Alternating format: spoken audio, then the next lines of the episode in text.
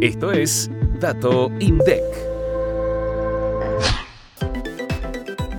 En enero de 2024, las exportaciones argentinas de bienes alcanzaron los 5.398 millones de dólares, 9,6% más que en el mismo mes de 2023. Por otro lado, las importaciones fueron de 4.601 millones de dólares, lo que a nivel interanual representó una caída de 14,3% el intercambio comercial argentino, es decir, la suma de las importaciones y las exportaciones, fue de 9.999 millones de dólares y la balanza comercial, que resta las IMPO a las Expo, registró un superávit de 797 millones de dólares en el primer mes de 2024.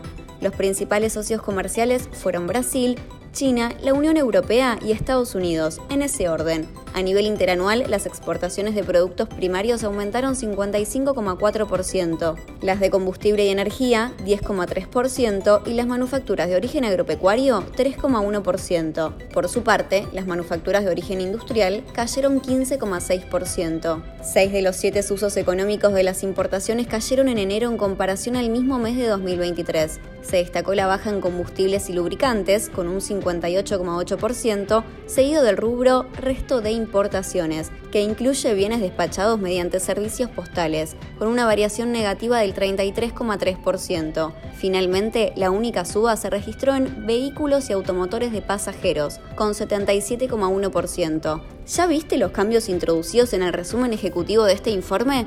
Hace clic en el enlace de la descripción y conoce en las primeras páginas lo más destacado del intercambio comercial argentino.